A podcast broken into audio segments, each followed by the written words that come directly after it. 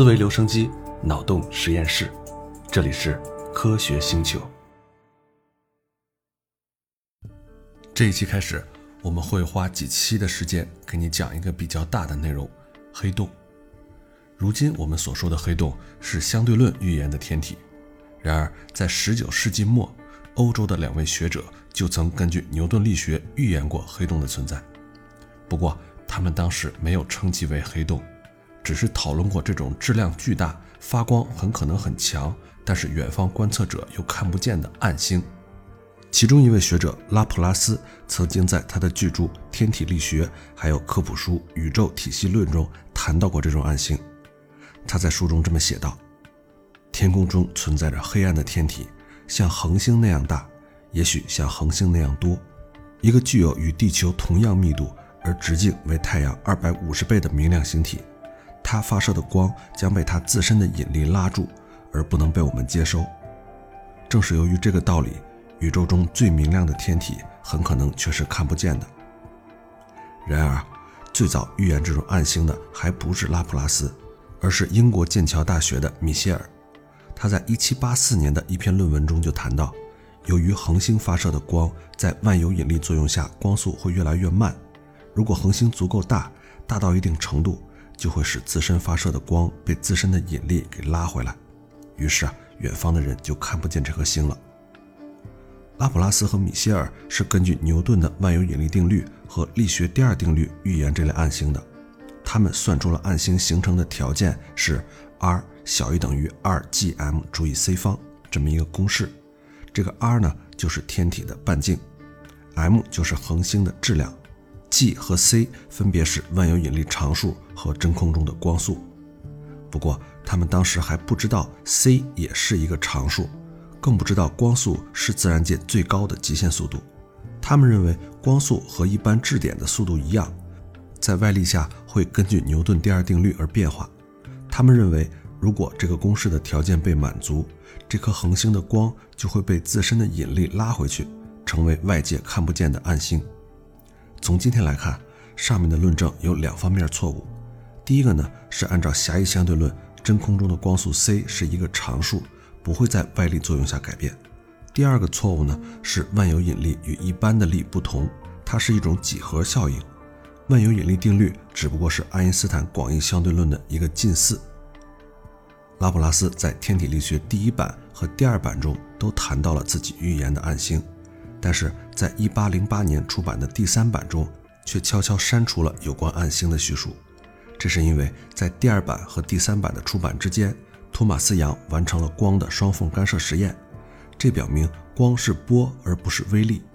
拉普拉斯就感到自己建立在牛顿微粒说基础上的暗星预言看起来好像不对了。光的波动说战胜微粒说之后，建立在微粒说基础上的暗星预言也就逐渐被人们遗忘。学术界再次谈论起暗星是一百多年之后的事了。一九三九年，美国物理学家奥本海默和施耐德在研究中子星的时候，用爱因斯坦的广义相对论再次论证了暗星存在的可能性。广义相对论可以看作万有引力定律的发展和推广。这个理论认为，万有引力不是一般的力，而是时空弯曲的表现。奥本海默等人用广义相对论推算出暗星形成的条件，和米歇尔、拉普拉斯给出的条件是一致的。但是，他们根据的理论已远非拉普拉斯等人依据的经典力学可比。他们认为暗星的存在不是万有引力把光拉了回来，而是星体质量造成的巨大时空弯曲，把光束缚在了暗星内部，无法逃逸。可是啊，暗星的密度大的几乎无法让人相信。太阳如果形成暗星，半径会从七十万千米缩小到三千米，密度似乎会达到每立方厘米一百亿吨，这是一个让人无法接受的天文数字。当时啊，已知密度最大的物质是白矮星上的物质，它的密度也不过每立方厘米一到十吨。更为可怕的是，暗星内部的物质似乎都会缩到中心的一个点上，形成密度和时空曲率都无穷大的奇点。包括爱因斯坦在内，绝大多数物理学家都不相信宇宙间真会有这样的暗星存在。不久之后呢，奥本海默受命主持原子弹的研制，对暗星的研究也就再次中断了。一九六四年，美国相对论专家惠勒重新研究了奥本海默的暗星形成理论，并且用美国核试验基地的大型计算机做了恒星在万有引力作用下坍缩的模拟计算，确认了中子星坍缩真的会形成暗星。惠勒的工作终于引起了科学界的重视，对暗星的探索重新启动。惠勒还给这种暗星起了个专用的名字，叫黑洞。于是“黑洞”这个词儿逐渐传播开来。最初。物理学家们认为，恒星发光发热的能量完全来自引力的势能。他们认为，在气体星云收缩为恒星的时候，气团的引力势能会转化为热能，让恒星的温度升高，发光发热。不过，他们认为此后维持这个发光发热过程的能量依然来源于引力势能，来源于恒星物质的继续收缩。也就是说，引力能是恒星热能和光能的唯一来源。可是呢，后来人们发现恒星的寿命很长，长达几十亿年，恒星物质的引力势能远远不能维持这么长时间的发光发热。于是，英国天体物理学家爱丁顿就提出，恒星的能量源泉应该是聚变反应，是四个氢核聚合成氦核的聚变反应。当时核物理学还不发达，许多核物理学家认为氦核质子所带的正电荷会同性相斥。它们是不可能聚合到一起的。要使质子靠近，需要给它们提供足够的动能，也就是说，恒星的温度要非常高，而当时估计的恒星温度远远没有这么高。那针对核物理学家认为恒星温度不够高，不可能形成氢聚合成氦的热核反应的观点，爱丁顿是这么回答的：我们不跟那些说恒星温度不够高的批评者争辩，我们只告诉他们往前走。去找到为什么会有更高温度的理由。历史证明，爱丁顿是对的。恒星的收缩的确可以让它中心的温度非常高，同时压强非常大，让质子的动能达到足以克服它们之间的静电斥力，相互靠近而发生热核反应的程度。而且，随着核物理学的发展，人们认识到，当质子、中子等核子相互之间的距离趋近到十的负十五次方米的时候，会出现一种远比静电斥力强大的多的吸引力合力，也就是我们说的强相互作用力。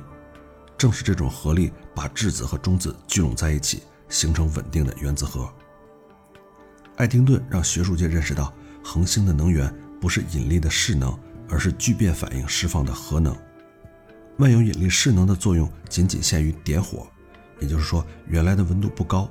不会产生聚变反应的恒星物质会在万有引力的作用下收缩，引力势能转化为热能，让恒星的温度不断升高，压强不断增大，直到恒星中心部分的温度和压强达到了诱发热核反应的程度，完成聚变反应的点火。此后啊，恒星发光发热的能源就不再是引力能，而是核能了。后来，天体物理学家霍伊尔发展了爱丁顿的思想。他首先认识到氦元素还能发生进一步的聚变反应，生成碳元素和氧元素，碳和氧又可以再进一步聚变，生成更重的元素，比如说铁和硅。这不仅解释了恒星发展各阶段的产能机制，比如说白矮星、中子星的形成，以及超新星爆发的过程，而且还解释了宇宙中重元素的来源。我们都知道啊，宇宙初期只存在氢和氦两种元素。但是今天的宇宙里存在各种重元素，比如说铁还有硅，那这些重元素从哪儿来呢？天体物理学家原本不清楚，霍伊尔的工作解开了这个秘密。那接下来我们就简单介绍一下恒星的演化历程，它们如何形成、如何成长，又如何衰老、怎样消亡。宇宙刚诞生的时候处在温度极高的状态，最初形成的元素是氢。氢核在高温下发生聚变反应，形成氦核。随着宇宙的不断膨胀，气体的温度逐渐降低，氢聚成氦的热核反应逐渐就停下来了。这时候，宇宙中的元素大概有百分之七十多的氢和百分之二十多的氦。这种混合气体不是绝对均匀，也不是绝对静止的。那随着涨落的变化，气体开始聚集成团，并且在万有引力的作用下逐渐收缩。在收缩的过程中，万有引力的势能逐渐转化为热能，这些气团的温度开始升高。大的气团中心部分温度可以到几千万度、上亿度，压强也可以达到几千亿个大气压。在这种高温高压的状态下，气团的中心开始了氢聚合成氦的热核反应，发出大量的光和热，成为年轻的恒星。于是啊，第一批恒星就诞生了。这些年轻的恒星，我们现在叫做主序星。我们的太阳就是一颗主序星。恒星将在主序星阶段持续生存几十亿年到几百亿年。在这个阶段，恒星内部的热核反应相对稳定，发出稳定的光和热。当主序星内部的氢基本烧完，基本转化成氦之后，外层的氢开始燃烧。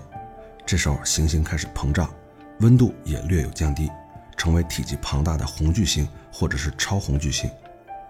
红巨星和超红巨星的中心部分聚集着大量的氦，这些氦的温度逐渐降低，在万有引力的作用下会进一步收缩，并且点燃由氦聚合成碳和氧的聚变反应。质量小于八个太阳质量的主序星会演化成红巨星，红巨星再演化成由碳和氧两种元素构成的白矮星，白矮星的密度可以达到每立方厘米一到十吨。那质量大于八个太阳质量的主序星会演化成超红巨星，超红巨星的中心部分在聚变反应形成碳和氧之后，由于万有引力巨大，恒星不会停留在白矮星状态，还会进一步发生聚变反应。形成铁、硅等重元素，并且发生猛烈的爆炸，也就是超新星爆发，最终形成中子星或者黑洞，或者全部炸飞不留残骸。总之，恒星演化的晚期会经过红巨星或者超红巨星阶段，形成白矮星、中子星或者黑洞。我们知道，行星之所以不在万有引力作用下收缩为一个点，是因为原子靠得很近之后。原子外部的电子云分布会发生变化，同种电荷互相靠近，静电斥力增加。万有引力越大，原子之间靠得越近，电子之间的静电斥力也就越大。电磁力的排斥效应和万有引力的吸引效应相平衡，就使行星达到稳定的状态了。而恒星的情况和行星不同，它们的温度很高，热排斥效应很强，这种热排斥与万有引力相抗衡。能够使恒星处于稳定的状态，主序星和红巨星就是这么一种情况。然而，白矮星质量很大，密度很高，热排斥和电磁排斥效应都不足以抗衡它自身的万有引力。那它是靠什么来支撑的呢？研究表明，这个时候原子核外的电子壳层会被挤碎，使得电子能够在原子核形成的晶格内自由地运动，或者说晶格似乎漂浮在电子的海洋里。这个时候，电子间靠得很近，产生了一种新的排斥效应，也就是泡利不相容原理导致的排斥力。泡利不相容原理是在研究原子结构的时候提出来的。为了解释原子核外电子的排布，德国物理学家泡利提出下面的原理：每个电子状态只能容纳一个电子。原子的每根电子轨道上有两个状态，所以呢，每根轨道上只能存在两个电子。那现在这个原理又被用来解释白矮星物质中的强大斥力。上面已经说过啊，白矮星物质密度特别大，电子壳层被挤碎，电子之间靠得非常近。由于出现两个以上的电子挤占同一个状态的情况，于是相互之间就会产生泡利斥力。这种力比热排斥和电磁排斥都强。白矮星就是靠着这种泡利斥力的支撑，而不在强大的万有引力下坍缩的。可是啊。白矮星并不是所有恒星晚期的唯一归宿。印度物理学家钱德拉塞卡发现，残余质量超过1.4个太阳质量的白矮星状态的星体，由于万有引力过大，电子之间的泡利斥力将抵抗不住引力的吸引，星体还会继续坍缩。他在研究中认识到，当万有引力迫使电子相互靠近的时候，电子运动速度将被迫加快。对于质量超过1.4倍太阳质量的白矮星状态的星体，电子运动速度会接近于光速，形成相对论性电子气。这时，它们的泡利质力会突然减弱，于是星体将不可能停留在白矮星状态，而会继续坍缩。所以，钱德拉塞克得出结论：白矮星存在一个质量的上限，也就是1.4倍的太阳质量。宇宙间不存在超过这个质量上限的白矮星。这个上限后来被称为钱德拉塞卡极限。超过1.4倍太阳质量的恒星。是不是真的就会坍缩成一个点呢？研究的结果也并非如此。在万有引力的强大压力下，电子会被压进原子核中，与原子核里的质子电荷中和，形成中子，也就形成一颗主要由中子构成的星——中子星。这种星体靠中子之间的泡利斥力来支撑。中子间的泡利斥力比电子间的泡利斥力要大很多，可以支撑住质量不超过两到三个太阳质量的星体。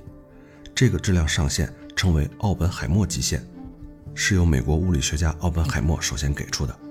而超过这一极限的星体，中子间的泡利斥力也顶不住万有引力，星体将坍缩成黑洞。其实你看啊，就是物理学可以不断的发现更强大的斥力，但是呢，每次发现的斥力都是有上限的。但引力这个东西它是没有上限的，我们总会找到一个临界值。超过这个临界值质量的物体，在我们已知的范围里，再也找不到任何斥力能抵消引力带来的强大收缩效果。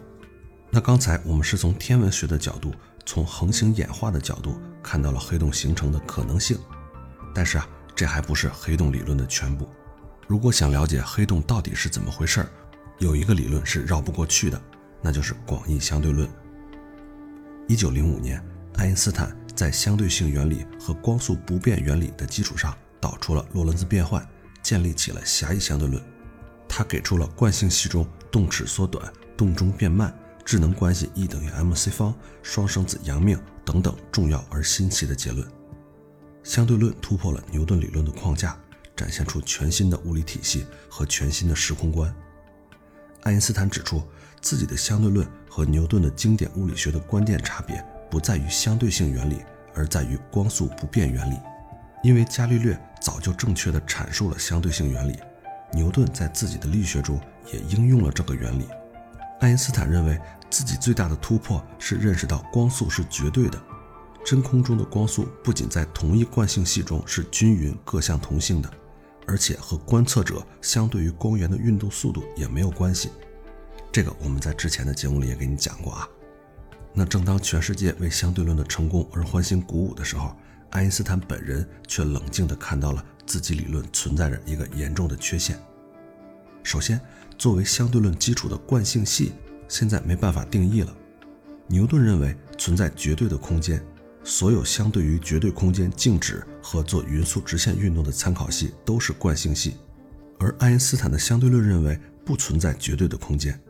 牛顿定义惯性系的方法显然不适用了。那有人建议把惯性系定义为不受力的物体在其中保持静止或匀速直线运动状态的参考系。可是什么叫不受力呢？有人认为一个物体不和其他的物体接触就肯定不受力，但是这种想法不对，因为自然界中还存在看不见摸不着的各种场，比如说引力场、电磁场等等，它们都能对物体施加力。爱因斯坦注意到的另一个缺陷是，万有引力定律写不成相对论的形式。有几年，爱因斯坦致力于把万有引力定律引入相对论的框架。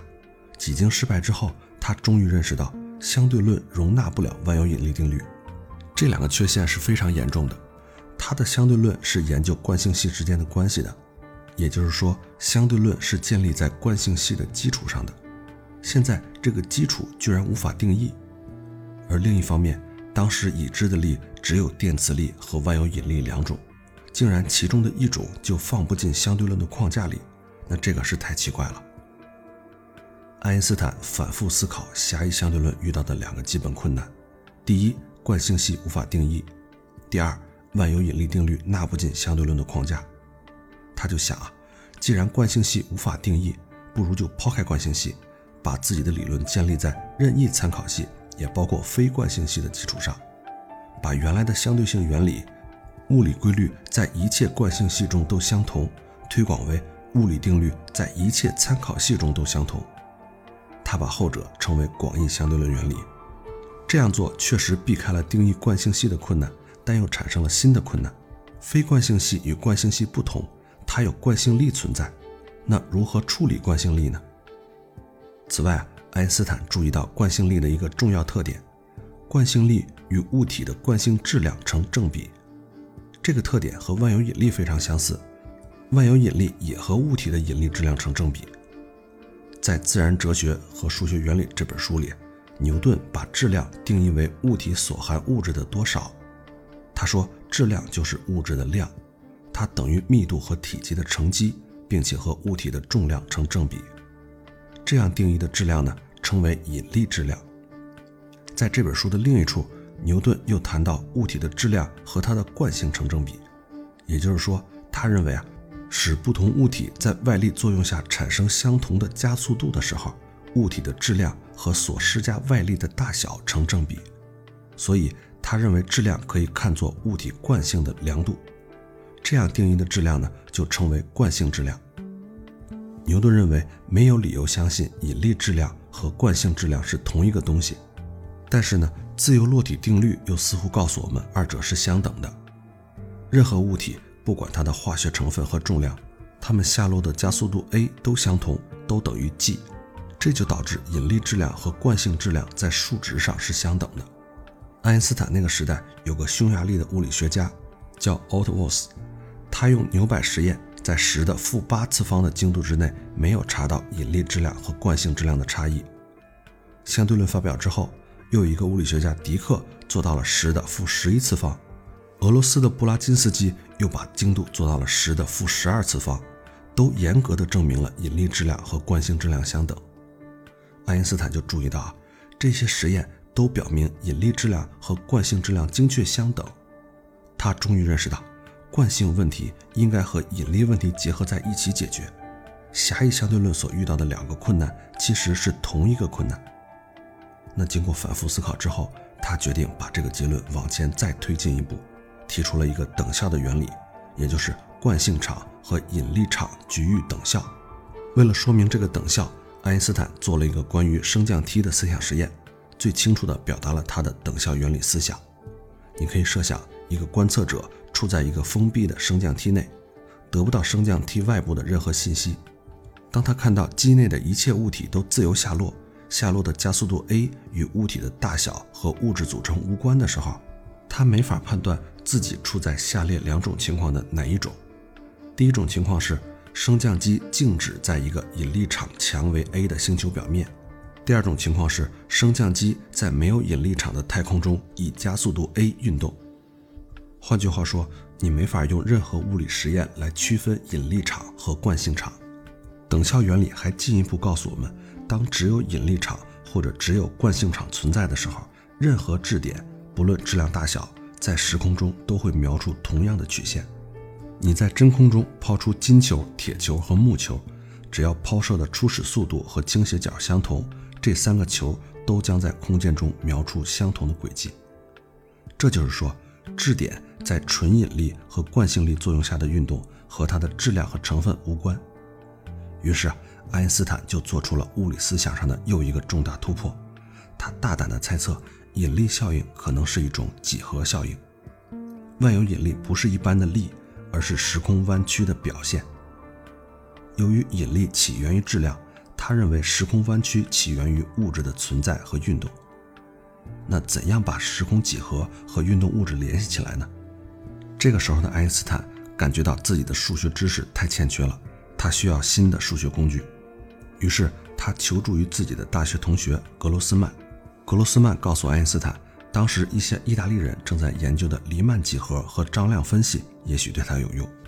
我们现在知道啊，欧式几何、罗氏几何、黎氏几何描述的是不同曲率的空间。欧式几何描述的是零曲率的空间，比如说平面。黎氏几何描述的是正曲率的空间，比如说球面；罗氏几何呢，描述的是负曲率的空间，比如说马鞍面。后来，数学家黎曼又把这几种几何结合在一起，称为黎曼几何。这个时候，爱因斯坦产生了和当年黎曼类似的猜想，而且当时的爱因斯坦已经掌握了大量的物理知识，创新理论的条件已经成熟了。起初，爱因斯坦和格罗斯曼合作，学习和掌握黎曼几何。寻找联系物质和时空几何的基本方程，也就是场方程。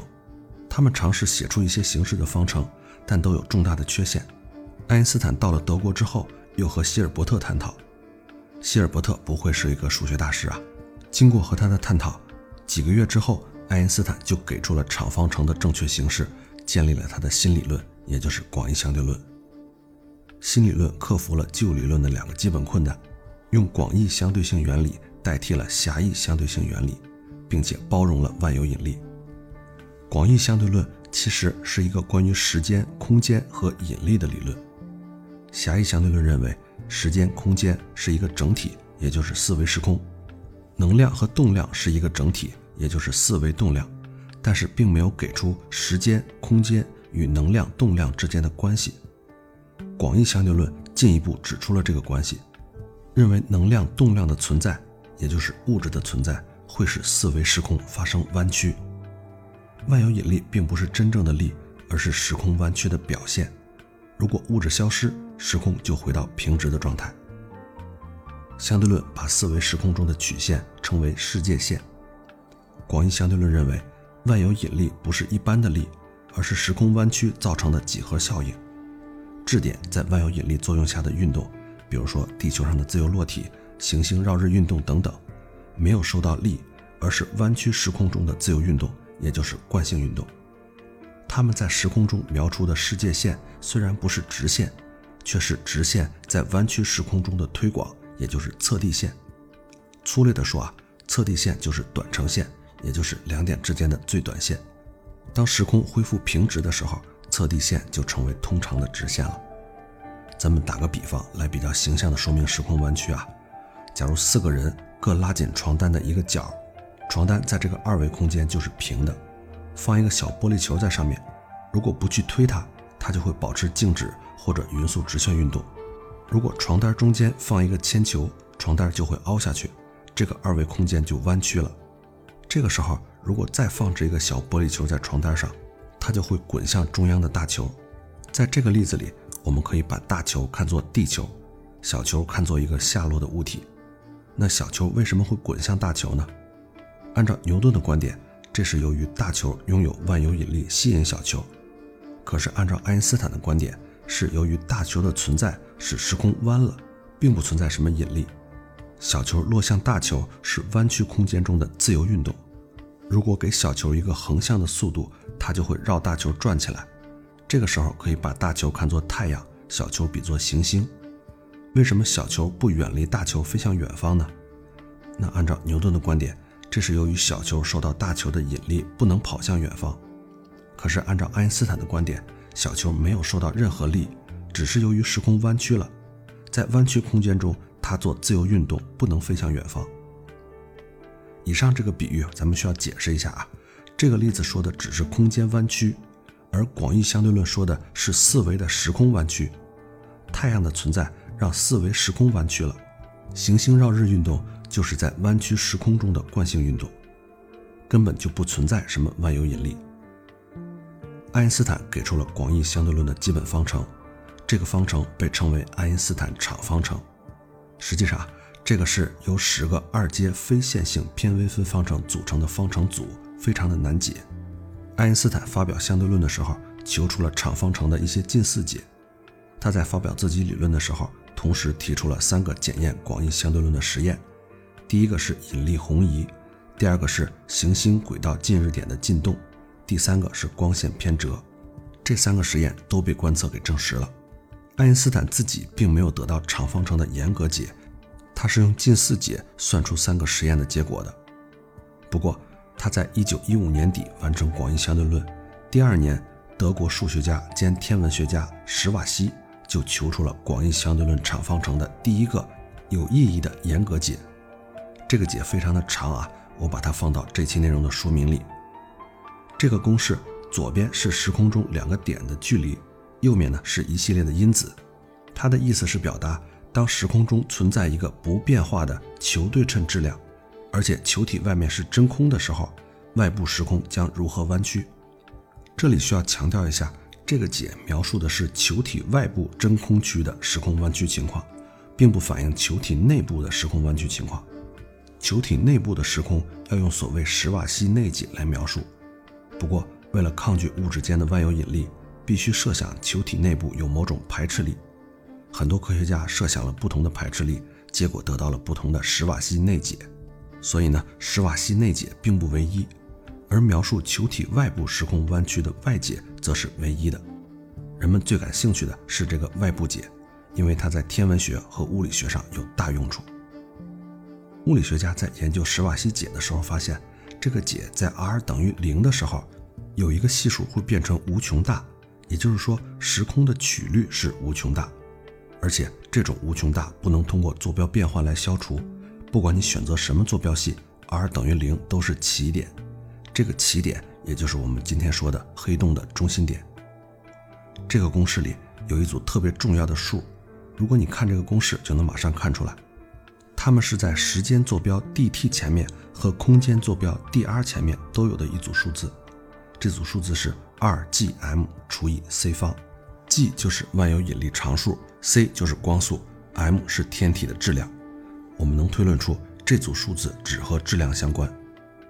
这个 2gm 除以 c 方，一般物理界把它称作为 Rg。也就是著名的史瓦西半径，它的含义是，如果特定质量的物质被压缩到这个半径之内，将没有任何已知类型的力可以阻止这个物质在自身引力的条件下把自己压缩成一个黑洞。你可能还记得，我们一开始说，拉普拉斯和米歇尔依据牛顿的万有引力定律和力学第二定律预言出暗星，也就是黑洞。他们算出暗星形成的条件。也是半径小于二 gm 除以 c 方，这个和我们刚说到的史瓦西半径是一样的，但是啊，这只能说是一个巧合。他们以为光速和一般质点的速度一样，在外力下会发生变化。他们认为黑洞形成的原因是恒星的光会被自身的引力给拉回去。那现在我们知道光速是不变的，也就是说，他们推导的过程从原理上就错了。尽管史瓦西最终得出的结论和之前的结论在数学结果上是一样的，但却来自完全不同的理论框架，背后啊对宇宙和时空的理解也是完全不一样的。根据这个公式，我们还能推出黑洞的一个奇怪性质：在黑洞内外，也就是 r 大于 Rg 和 r 小于 Rg 的地方，时空的坐标会发生互换。在黑洞内部，原来的时间坐标 t 会变成空间坐标。原来的空间坐标 r 则会变成时间坐标。由于洞内的 r 变成了时间，洞内的 r 等面不再是空间的球面，而变成了时间的等时面。时间是流逝的，有方向的，任何物质都必须顺着时间的方向前进。那如果时间的方向向里，洞内的任何物质都不能停留，都必须向 r 等于零处汇聚。不过这个时候 r 等于零已经不再是球心了。而变成了时间的终点，物质到达时间的终点 r 等于零，在那里会处于时间之外。那处于时间之外是什么意思？我们只能在公式里看出来，但是它的物理意义我们现在还不清楚。咱们接着看看，从这个奇特的公式还能推导出什么？前面咱们说了啊，广义相对论预言，弯曲时空中的钟会变慢，从而导致那里的光源发出的光会出现红移，这种红移称为引力红移。目前的实验观测支持了这个结论，因为光速不变，改变的只能是光的频率。在地球上的人看来，从太阳来的光线频率减小了，也就是波长增大了，发生了红移。现在我们来看，当星体不是太阳，而是黑洞，会发生什么情况？我们从黑洞表面直到观测者所在的位置，放置一系列的时钟和光源。对于靠近黑洞表面的钟和光源。由于公式中根号内的因子趋近于零，所以 dT 会趋近于无穷大，光的频率也会趋近于无穷大。所以在远方的观测者看来，在黑洞表面的钟完全不走了，光谱也发生了无限的红移，所以我们称黑洞的表面为无限红移面。那下面我们来看一下，如果一艘飞船驶向黑洞，远方的观测者能看到怎样的景象？飞船上的宇航员又能看到什么？如果从观测者到黑洞，在宇宙空间里摆放一系列的钟和一系列的光源，由于时空弯曲的地方钟走得慢，时空弯曲的越厉害，钟走的就越慢。那正如我们前面所说的，黑洞表面的钟将完全停滞不走，而且时空弯曲的越厉害的地方，光源发出的光红移越大。那至于黑洞表面的光源发射的光将发生无限的红移，波长趋于无穷大，所以飞船飞向黑洞的时候，远方的观测者将看到飞船越来越慢，飞船上人的动作越来越慢，飞船的颜色也越来越红，最后飞船就粘在黑洞的表面上，宇航员的动作也完全僵化，但是外面的人永远看不见飞船进入黑洞。那飞船进去没有呢？飞船上的宇航员用的钟不是摆在飞船外的钟，宇航员的时间进程也不是飞船外的观测者经历的时间进程。宇航员觉得自己在飞船上的钟并没有变慢，飞船很正常的进入了黑洞。那么远方的观测者为什么没有看见飞船进入黑洞呢？为什么只能看见飞船粘在黑洞的表面呢？那是因为飞船的背影留在了洞外，远方的观测者看到的正是这个背影。在地球上，我们看到一个人从屋子里走出去，他的背影一闪就消失了，这是因为组成他背影的光子一下子就散开了。然而，黑洞表面附近的时空弯曲的太厉害，组成飞船背影的光子被束缚滞留在那里，只能一点一点地跑出来，越跑越稀。所以，远方观测者只能看到飞船的背影越来越暗，飞船越来越慢，越来越发红，最后冻结在黑洞的表面上，逐渐消失在黑暗里，却永远看不见飞船落入黑洞的那一个瞬间。飞船上的宇航员感觉自己正常的进入黑洞，但是他收不到来自前方的信息，因为这个时候空间和时间的坐标转换了，只有他的信息可以飞向起点，起点那边的信息却根本过不来。也就是说，他看不见起点，这就像我们现在看不见未来是一样的。今天给你说的史瓦西对于广义相对论方程求出的这个解，能推导出最重要的结论，就是史瓦西半径 r_g 等于 2gm 除以 c 方。如果你只记一个知识点的话，就请你记住它。如果一个星球保持质量不变，开始压缩，在压缩到 r_g 之前，一切都很正常，只是越接近星球的表面。钟越慢，红移效应越明显。而一旦压缩到 r 等于 r_g 之后，从外界看来，也就是 r 大于 r_g 的范围看来，会形成一个 r 等于 r_g 的世界，视就是视线的视。任何粒子一旦落入世界内，就再也不可能出来。这个就是我们今天所说的黑洞。我们从爱因斯坦广义相对论推导出来的黑洞，虽然和从牛顿理论推导出来的黑洞名字一样。但是它们却完全不是一个东西，前者来自于人类对时空更深刻的理解。你可以不必完全理解这个公式，但听我说到现在，你可以感受到一种力量。这一切的推论都来自于爱因斯坦最初的假设：光速不变。那个时候，黑洞还仅仅是存在于数学公式中的一个怪兽，离人类发现它还远着呢。当然。史瓦西解只是广义相对论最简单的一个解，代表半径是一个绝对球状对称，而且不自转的物体它的重力场的精确解。爱因斯坦的广义相对论方程还有很多其他的解，我们关于黑洞的话题还远远没有结束。关于黑洞那些更有意思的话题，我们留到以后再慢慢给你讲。